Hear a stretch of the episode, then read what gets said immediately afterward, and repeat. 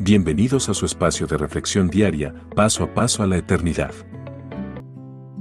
Oremos por nuestro país.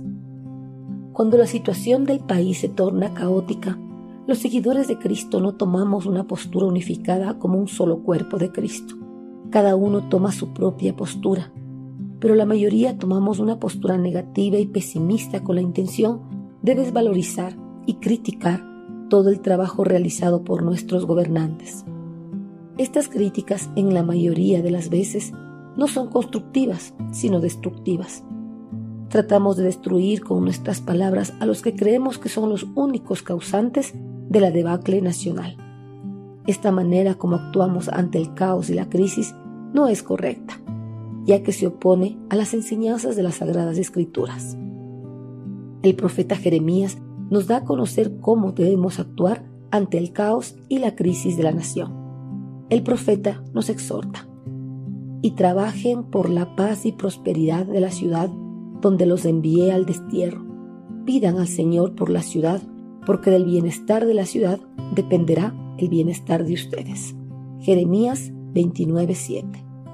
A pesar de que la situación del país no sea para nada agradable, no debemos enfrascarnos en esa situación, ni empezar a quejarnos de todo, ni tampoco quedarnos sentados de brazos cruzados y criticar a nuestros gobernantes.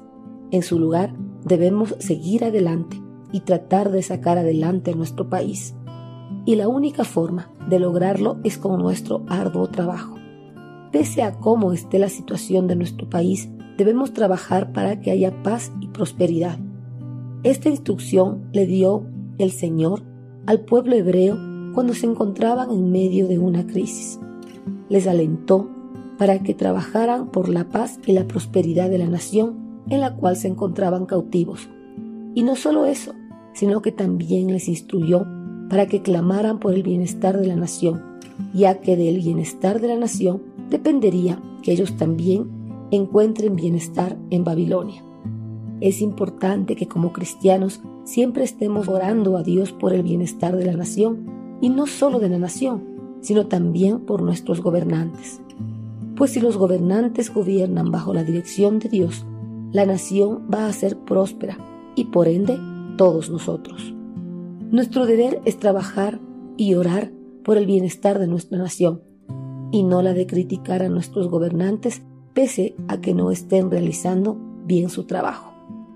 Tampoco debemos poner obstáculos u oponernos para que sigan adelante con el trabajo que les fue delegado, ni mucho menos debemos anhelar que les pase algo malo para que sean reemplazados en el cargo lo más pronto posible. Seguir las enseñanzas o las instrucciones de Dios es difícil, pero debemos tratar de ponerlas en práctica. Si en el presente nuestra nación está atravesando por una crisis política o económica, trabajemos para sacar adelante a nuestro país y clamemos de todo corazón al Señor para que Él tenga misericordia de nuestra nación y le ayude a salir lo más pronto posible de esa situación en la cual se encuentra. Envíenos sus sugerencias y comentarios a nuestro correo electrónico ministerio.jesusislife.net. Este programa es una producción de Jesus